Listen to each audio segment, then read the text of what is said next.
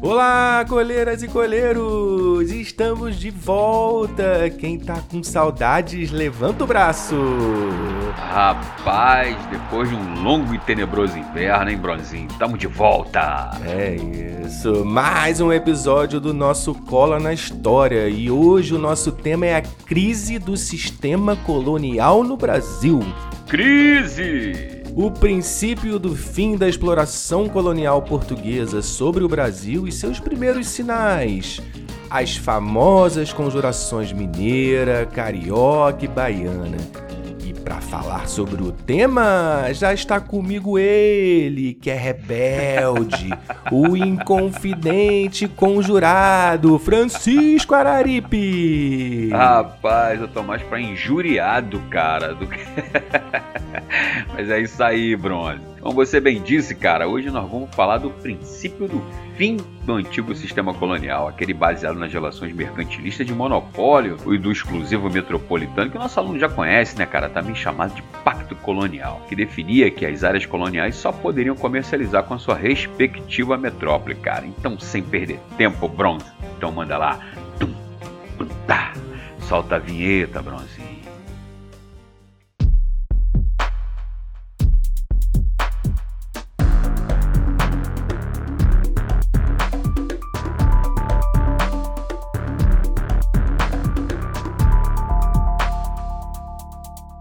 Chicão, quanto tempo, quanta coisa se passou nesse pequeno intervalo. E bora trabalhar, né? Bora, Bronzinho. Tava com saudade já, cara. Pô. É isso aí. A gente pode definir, Chicão, que a crise do sistema colonial na América tem início a partir da segunda metade do século XVIII, ou seja, posterior a 1750, quando o mundo ocidental passou por grandes transformações, notadamente com a difusão das ideias liberais iluministas, que contestavam o poder absoluto dos reis e propunham uma sociedade balizada por leis que limitassem o poder deles e que criassem a noção de cidadania, baseada nas ideias de liberdade de expressão, igualdade jurídica e a fraternidade. É isso? É isso, meu camarada. Lembrando que é igualdade jurídica, né, meu camarada? Não é igualdade social. Os ideais liberais, cara, difundidos a partir do século final do século XVII ali, né, com Descartes, com Locke, etc e tal, e mas principalmente ao longo do século XVIII, cara, se configuraram, cara, como uma base teórica para a contestação do absolutismo e do sistema colonial. Mas além das ideias liberais, cara, outros fatores também contribuíram para essa crise do sistema colonial, desmonte, né, cara, do sistema colonial aqui na América, cara. Já tô com o sino na mão, Chicão, mas vou botar ele mais baixinho que a galera tá reclamando. É isso aí, bro. Bota ele baixinho aí, meu camarada. Então, cara, em primeiro lugar, o início da Revolução Industrial na Inglaterra também se configura, cara, num fator que influenciou essa crise, já que interessava os ingleses, né, cara, que mais mercados fossem abertos, principalmente na América. Né? Desta forma, cara, o sistema colonial imposto por Espanha e Portugal sobre a maioria do continente americano era incompatível com o avanço do capitalismo industrial que naquele momento se consolidava, cara. Ideias liberais, revolução industrial, que mais nessa salada aí? É, meu camarada, além dessas duas, né, a independência dos Estados Unidos, primeiro país da América, né, a conquistar sua independência, aplicando na prática as ideias liberais na construção do seu estado, também serviu de exemplo para as demais colônias, cara? Hum, ideias liberais, revolução industrial, independência do United States of America. É, somado a isso aí, meu camarada, a Revolução Francesa, rapaz, também se configura no fator pela sua extensão e impacto sobre a Europa, principalmente na era napoleônica, né, cara? Por quê, cara? Porque o Napoleão sacudiu a Europa toda, né, cara? Invadiu Espanha, invadiu Portugal, aquele cara cheirando a enxofre, ele vinha de lá, invadia geral, né, rapaz? E olha como é que ele entrou, olha como é que ele entrou, olha o que ele fez, olha o que ele fez, olha o que ele fez, olha o que ele fez! contribuiu decisivamente, meu camarada, para o processo de independência da América ao invadir esses países aí que dominavam aqui boa parte do continente americano, rapaz. Isso aí, Chicão. Daqui a pouco a gente vai entrar nesses temas aí, né? Porque a gente vai lá para a história geral. Estamos terminando a história do Brasil, né? É isso aí, meu camarada. Pode aguardar. Já tô ansioso. Então, Amigo ouvinte, voltando, ideias liberais, revolução industrial, independência dos Estados Unidos e revolução francesa. Tem mais? Tem, meu camarada. Por fim, não mais, não menos importante, né, Bronze? O desenvolvimento econômico das áreas coloniais fez surgir uma elite branca proprietária de terras escravizados, ilustrada pelas ideias liberais que começavam né, a pensar numa forma de se livrar do domínio violento e opressor das metrópoles, para que esse pessoal aí, né, as elites coloniais, assumissem o controle político. Era uma forma de você pensar, tipo, eu quero me livrar do sócio incômodo, né, cara, que estava na Europa e essas elites poderem governar as suas áreas, né, antigas áreas coloniais, agora como países independentes. Sócio incômodo, tipo você e eu, né, Chicão? não, cara, você não me incomoda, não, cara. Ah, tá. Não foi isso que eu quis dizer, mas tudo bem. Olha só. Então vamos lá, você chato, hein? Resumindo os fatores que levam à crise do sistema colonial, se liga. Propagação das ideias liberais, Revolução Industrial, Revolução Francesa, independência dos Estados Unidos e o desenvolvimento econômico das áreas coloniais. Está aí preparada a mesa para a crise na colônia. Lembrando que esses fatores não estão numa ordem cronológica, eles são contemporâneos e ocorreram concomitantemente ao longo do século XVIII, né? Tudo ali acontecendo ao mesmo tempo. Ok, Scão, mas como de fato então essa crise vai se materializar aqui no Brasil? Quais fatos indicaram que o sistema colonial estava dando sinais de esgotamento. Sem dúvida, Bruno. Foi o surgimento dos primeiros movimentos de contestação ao domínio metropolitano, cara, que tinham entre seus objetivos a separação de uma parte do Brasil em relação a Portugal, ou seja, os primeiros movimentos separatistas, primeiras revoltas separatistas, né? Lembrando que revolta no Brasil sempre houve, né, meu camarada? A galera aqui era meio revoltada com o domínio metropolitano e com os problemas que aconteciam por aqui. Mas as propostas de separação só vêm a partir exatamente desses movimentos do do século XVIII. Muito bem, amigo ouvinte. Nós estamos falando exatamente das conjurações mineira, baiana e carioca, que foram os primeiros movimentos separatistas, ou seja, que falavam em independência. Então vamos começar pelo movimento de Minas, Chicão, na qual se destacou o famoso dentista. Ele era dentista? Tiradentes. É, dentista era uma profissão que não existia na época, né, cara? Mas a função de arrancar um dentinho aqui outro ali já existia, né, cara? Hum, então é correto chamar de inconfidência mineira ou conjuração mineira, Chico? Cara, os dois termos estão corretos, mas fato é, cara, que inconfidente é sinônimo de traidor e passa a ideia de que os envolvidos traíram a coroa portuguesa. Uma espécie de uma visão histórica oficial, né, cara? Já conjurado é sinônimo de conspirador, de rebelde. Logo, eu prefiro chamar esse movimento de conjurações ao invés de inconfidências, meu camarada. Muito bem, Chicão. Fala um pouquinho desse movimento rebelde que ocorreu lá em Minas Gerais. A Conjuração Mineira, cara, foi um movimento de caráter liberal e elitista ocorrido no atual estado de Minas Gerais, mas com ramificações aqui no Rio de Janeiro. Esse movimento ocorreu a partir de 1780, década de 80, né, do século 18, 1785 para lá, né, os caras já começavam a se organizar. É, e havia também, cara, um contexto de diminuição da produção de ouro na região das Minas Gerais, mas não de diminuição da opressão metropolitana, né, que não deixava de cobrar os altos impostos e o que gerou um grande número de proprietários endividados com a coroa. E isso explica, cara, por que, o movimento foi elitista, ou seja, essa galera, né, a elite endividada, começou a conspirar contra a coroa portuguesa. Entendi, a galera não produzia mais tanto, mas ainda estava sendo cobrado igual. Exatamente, meu camarada. Desta forma, rapaz, a conjuração foi uma conspiração de proprietários, militares de alta patente, religiosos, ilustrados, todos eles endividados com a coroa e que temiam a aplicação da derrama por Portugal. Esses homens foram influenciados pelas ideias liberais e principalmente pela independência dos Estados Unidos, cara. Todo mundo no SPC, né, Chicão? Exatamente, meu camarada. Lembrando que, como aprendemos no episódio sobre a mineração no Brasil, derrama era a imposição da cobrança forçada de impostos com o uso de tropas para confiscar ouro e bens da população da região que não tivesse atingido um total de 100 arrobas de ouro, cerca de 1.500 quilos durante o ano. Derrama, Senhor, derrama, Senhor. É daí que vem a música? Não, cara, derrama era o Rutererê, meu camarada. Era o confisco. A derrama foi aplicada uma única vez no ano de 1763 pela coroa portuguesa. Mas o temor de uma nova derrama pairava sobre os proprietários mineiros que ficaram traumatizados, principalmente após a chegada do novo governador das Minas Gerais, Zema, quer dizer, desculpa, o Visconde de Barbacena, em 1788. Derrama, Senhor, derrama, Eu não sei qual pior, cara. Eu não sei qual pior. Mas é isso aí, Bruno. Então, como falamos, rapaz, os conspiradores eram proprietários de terras, padres, militares, intelectuais, poetas, todos ilustrados, alguns formados em universidades europeias, influenciados principalmente pelas ideias iluministas e pela independência dos Estados Unidos. A única exceção, meu camarada, entre os conspiradores era Joaquim José da Silva Xavier, o famoso Tiradentes, meu camarada. Morreu dia 21 de abril, pela independência é... do Brasil. Foi traído e não traiu jamais. Esse samba é um, um samba bacana. Foi né? conjurado, foi conjurado, não traído. Rapaz, o cara nasceu em 1746, sendo quarto filho de um total de nove de um proprietário de terras em Minas Gerais. Aos 11 anos, cara, o Tiradentes já era órfão de pai e mãe, sendo criado por um tio cuja função era de arrancador de dentes, dentista na época, né, rapaz? Ao longo de sua vida, rapaz, o Tiradentes foi comerciante fracassado, minerador e finalmente alferes do corpo militar português e arrancador de dentes nas horas vagas, rapaz. Função que motivou exatamente o seu apelido. Muito criativo o apelido dele.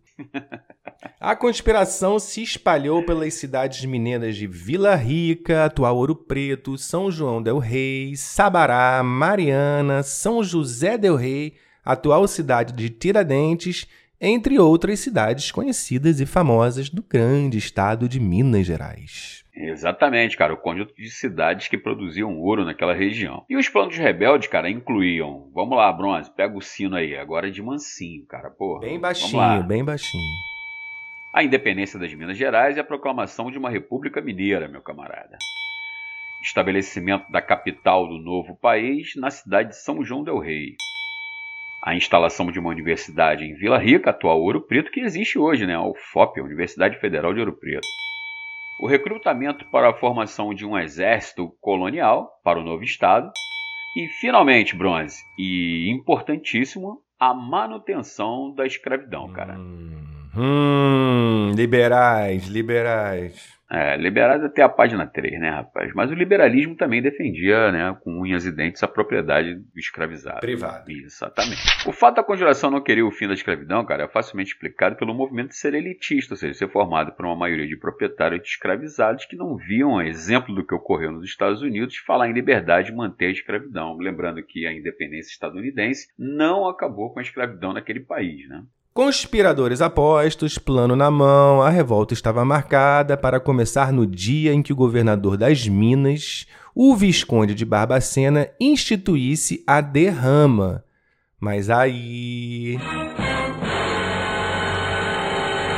O que, que aconteceu, Chicão, para que esse movimento fosse descoberto? Ah, meu camarada, a famosa X-Novada. X-Novada. Era caguete, sim. A polícia pintou no velório safado apontava pra mim. É, cara.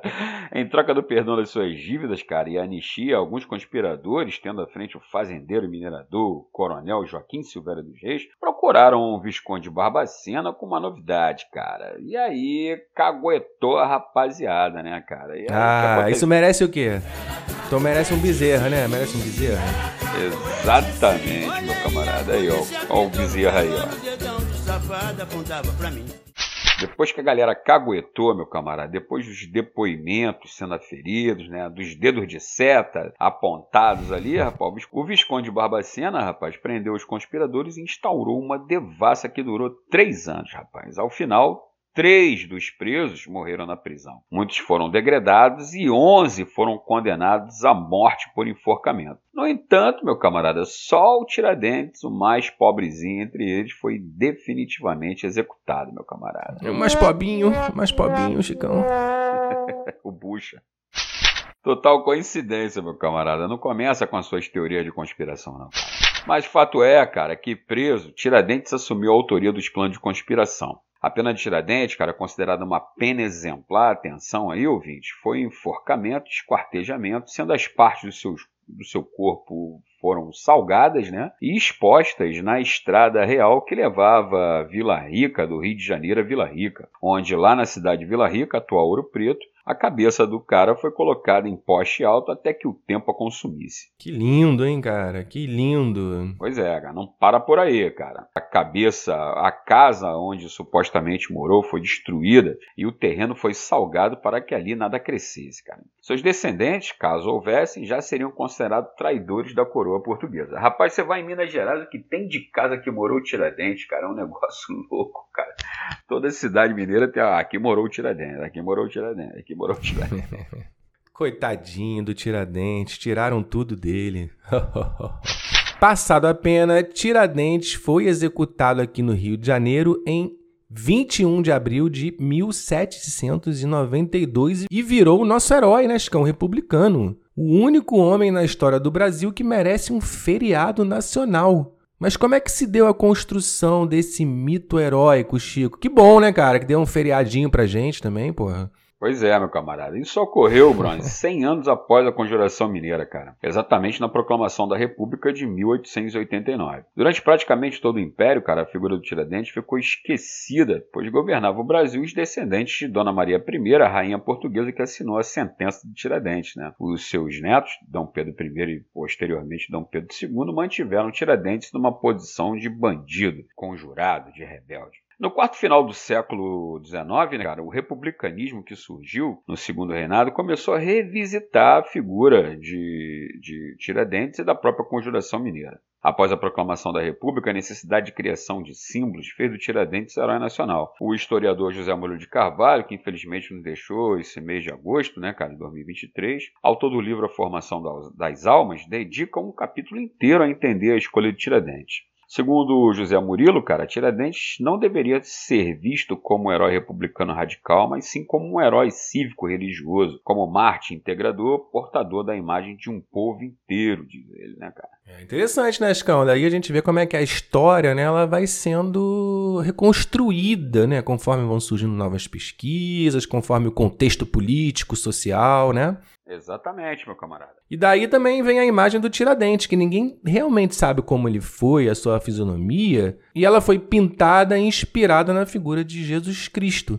Cabelos longos e barba, vestes brancas, a presença do crucifixo, como figuram nos quadros de Décio Vilares, Pedro América, a imagem mais famosa com ele sendo pintado esquartejado, e também de Francisco. Francisco.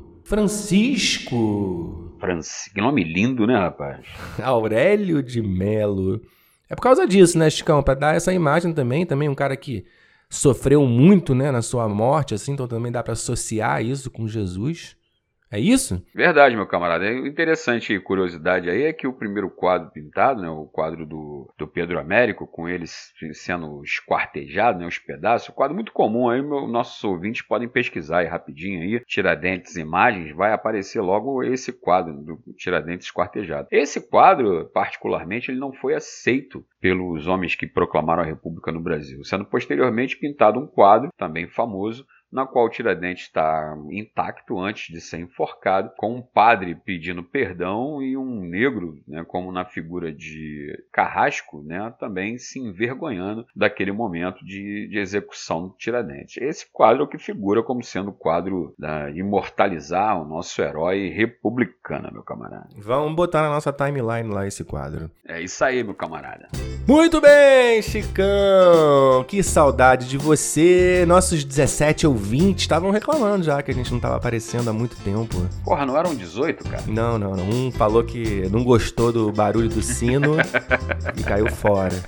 A gente vai abaixar, estamos abaixando esse barulho aí. Então tá certo, meu camarada. Isso aí, então. Terminamos nosso primeiro episódio sobre a crise do sistema colonial. Brevemente já vamos para o segundo, né, Chicão? Sobre o quê? Exatamente, a gente vai abordar a conjuração carioca e a conjuração baiana, rapaz. A revolta dos alfaiates ou a revolta dos búzios. Muito bem. Então, pessoal, você que tá ouvindo a gente aqui até o final, cada vez mais gente, Chicão, muito bom, cara. Todo dia, assim, mais pessoas ouvindo a gente. Já sabe, pode contribuir com o nosso programa, indo lá no Apoia-se, são 5 reais por mês. Tem direito a nossos passeios de graça. Chicão se machucou, galera, caiu ali no calçadão. Assim que ele tiver melhor. Assim que ele tiver bom ali, tá fazendo tratamento junto com o Tiquinho Soares, daqui a pouco ele tá de volta. É isso aí, meu camarada. Valeu, galera. Um abraço. Tchau, tchau. Valeu, galera. Até a próxima.